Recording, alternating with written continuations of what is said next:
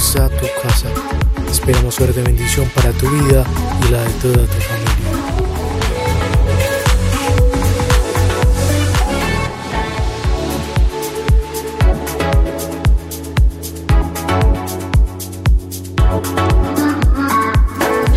Apocalipsis 3:10, esta fue la palabra que Dios me acaba de dar para la iglesia. Y, y sabe que me ponía el corazón ahora el Señor que van a, las pruebas van a estar en aumento a nivel mundial sobre la humanidad. Las pruebas, tanto en la iglesia como afuera. Todo ser humano será cada vez más probado. Y la iglesia de Cristo será probada en la fe. Ustedes ven que a medida que va pasando cantidades de sucesos a nivel mundial de opresión que salen sobre la tierra, mucha gente se va desanimando y usted los va viendo como, como que hay gente que en vez de fortalecerse en el espíritu y buscar más de Dios, se alejan de Dios. Y la actitud de la gente está hoy, hoy en día más contraria a Dios que es impresionante. Ojalá nosotros nos concienticemos y que busquemos a Dios a medida que se incremente todo lo que viene sobre la tierra, que van a incrementar porque ya entramos en, tribulación leve, ¿cierto? Estamos en, leve tribulación, hasta que ya muchos van a, van a llegar a eh, la gran tribulación, ¿cierto? La gran tribulación que van a ser los que se queden después del rapto de la iglesia, ¿cierto?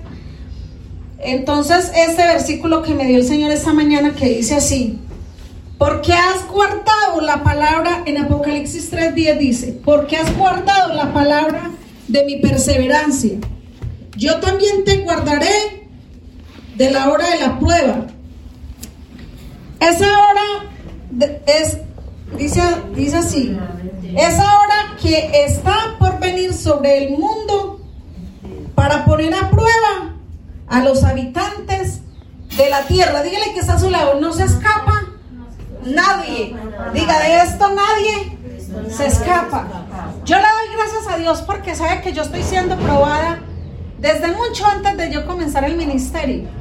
Y yo vengo todo ese tiempo con unas pruebas que yo sé que si muchos de acá les pasara las cosas que yo he vivido, yo creo que ya no serían cristianos.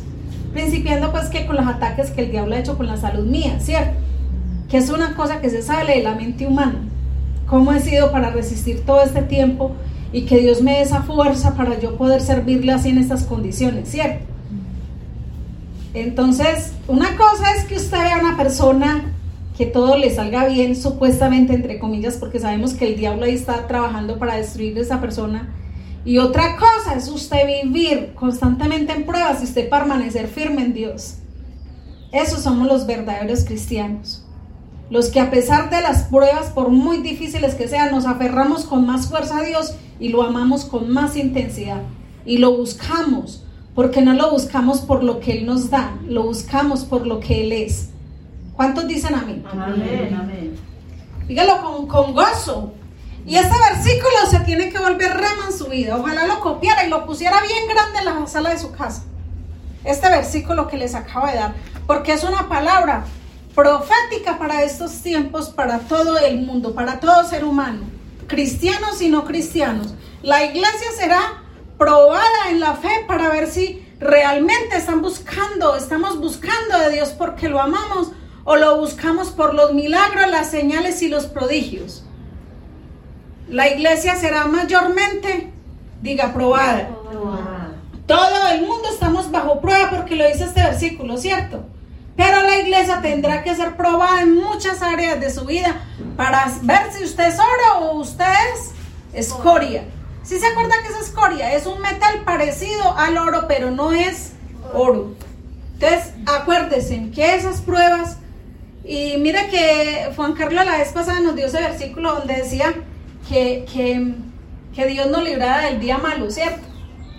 Porque es delicado, es fuerte, ese versículo es muy fuerte este versículo que les acabo de dar en este momento, por favor, ojalá lo anoten y lo pongan en el cuarto, en el cuarto donde usted duerme. Ojalá lo pusieran en un lugar muy visible para que lo vean y no se le olvide. Para que cuando le vengan, es Apocalipsis 3.10.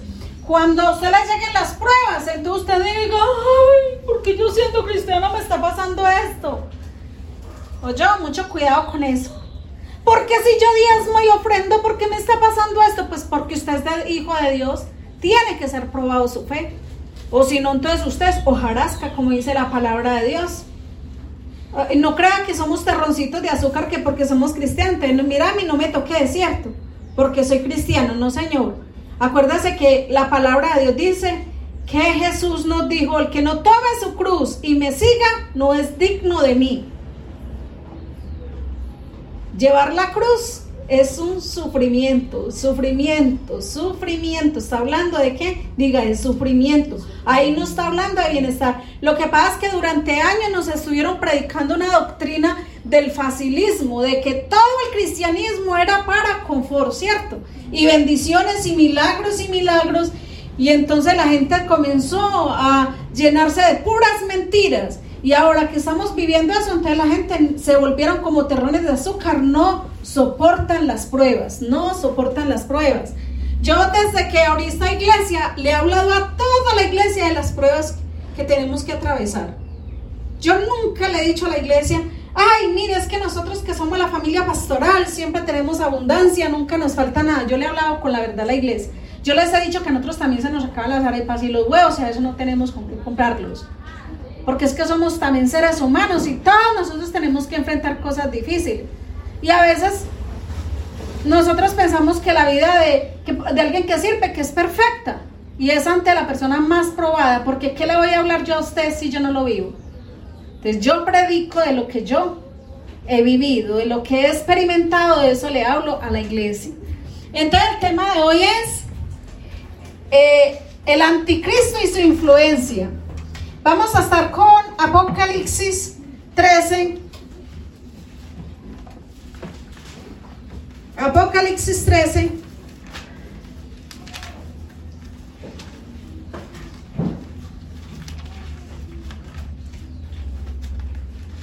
Dieciséis, diecisiete, dice, y hacía que todos, grandes, pequeños y grandes, ricos y pobres, libres y esclavos, se pusiesen una marca en la mano derecha o en la frente y que ninguno pudiese comprar ni vender sino el que tuviese la marca de la bestia o el número de su nombre, dice, el, o el número de su nombre. Entonces, eh, en el versículo 15 dice que hacía, ¿cierto? Dice, y hacía que todos, grandes y pequeños, pobres y ricos, eh, libres y esclavos, se pusieran una marca en la mano derecha o en la frente. Ese es el, lo que llamamos nosotros que va a ser el microchip, ¿cierto? El sello del anticristo que va a ser puesto sobre las personas que se queden después del rapto. Porque eso no va a ser para las personas que, que, tenemos el temor de Dios realmente en nuestro corazón y que estamos buscando a Dios genuinamente.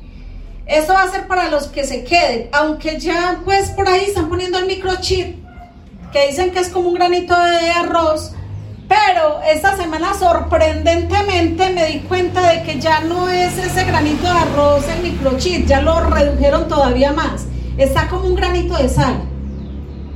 Explicaba muchacho que si, que si, que si ya estuviéramos en el tiempo, ¿cierto? De la marca de la bestia, y si les hubiera dado la gana con la vacuna insertar ese chip, ya lo pudieran insertar a través de la vacuna. No estoy diciendo con eso que, que, la vacuna es cierto,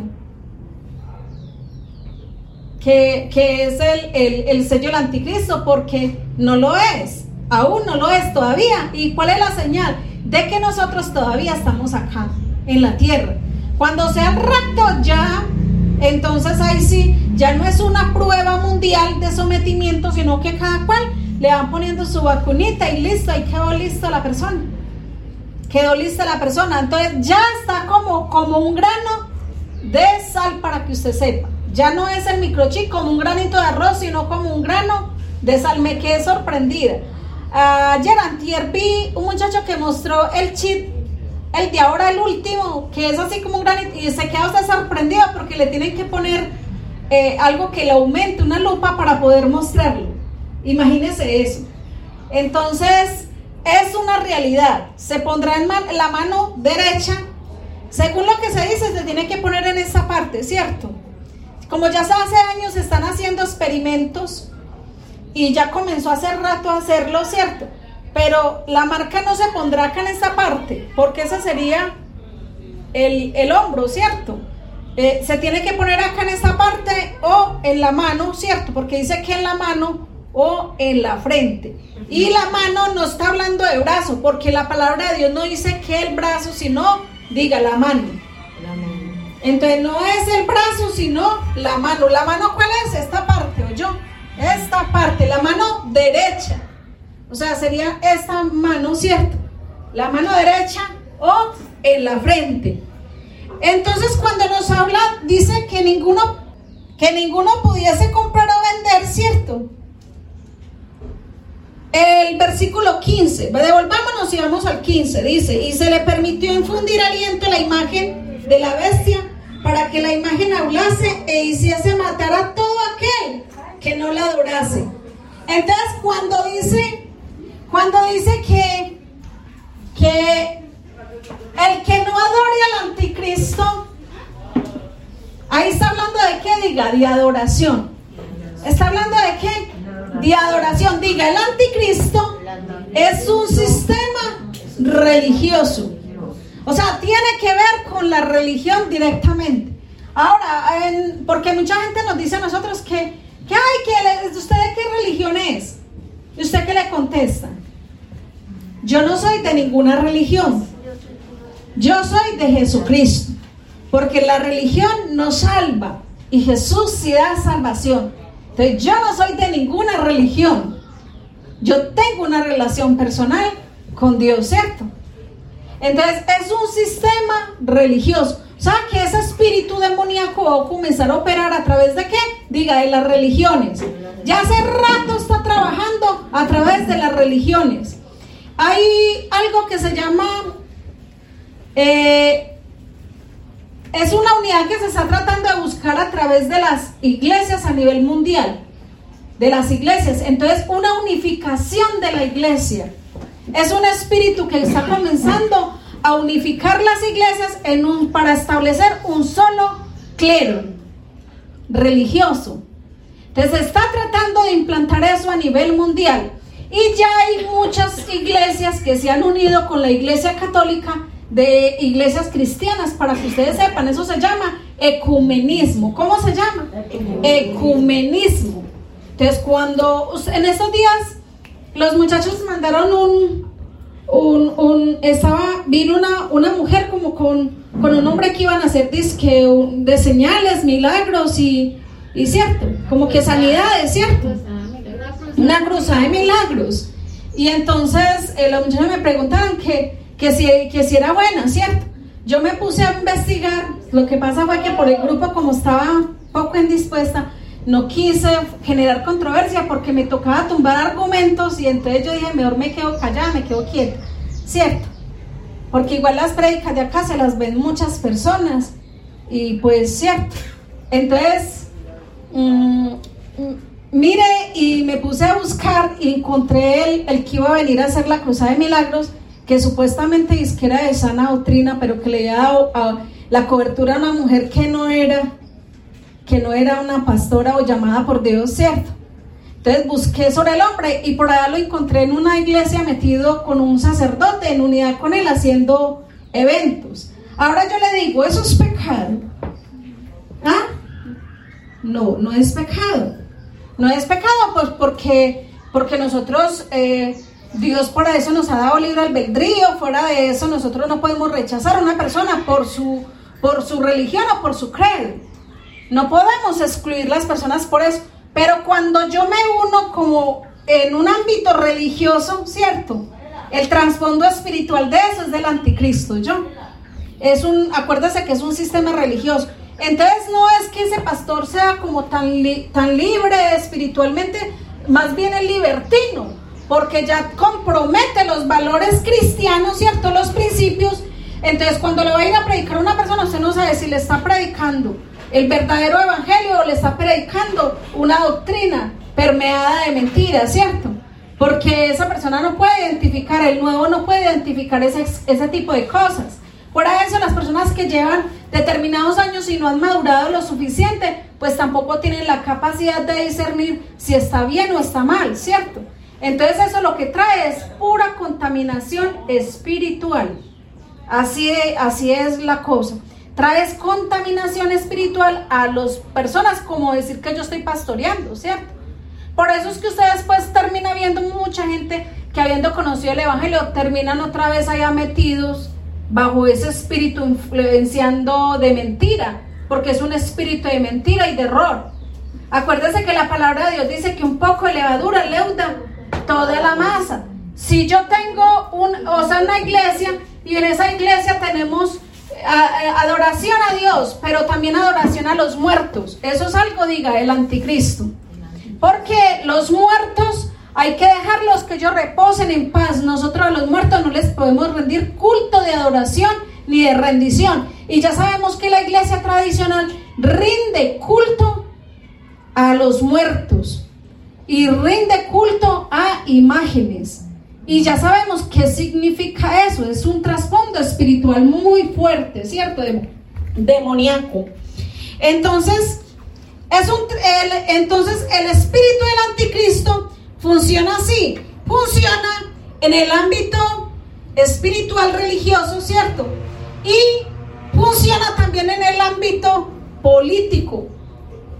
Político de las políticas mundiales que se están ejerciendo en estos últimos tiempos en la tierra. Ese espíritu está funcionando en la política.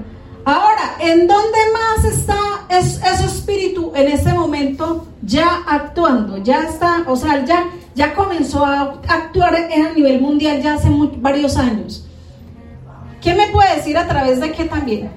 Entonces está en la religión, está en la política. Y la tercera.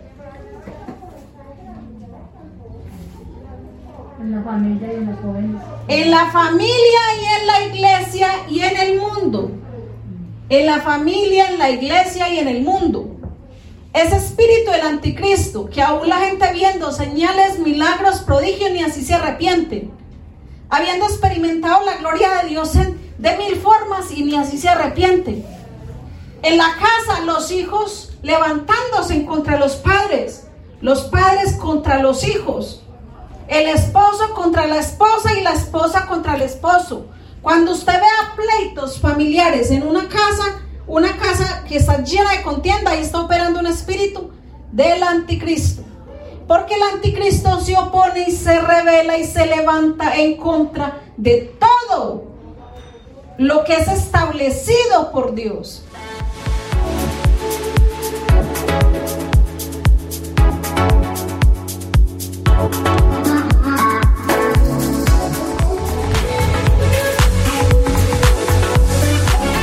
Gracias por habernos acompañado en la experiencia en línea de Igleico Peralonso. Esperamos haber sido de bendición para tu vida. Recuerda que nos puedes acompañar todos los domingos a las 6 de la mañana o si lo prefieres aquí en nuestro canal de YouTube todos los jueves al mediodía. Bendiciones.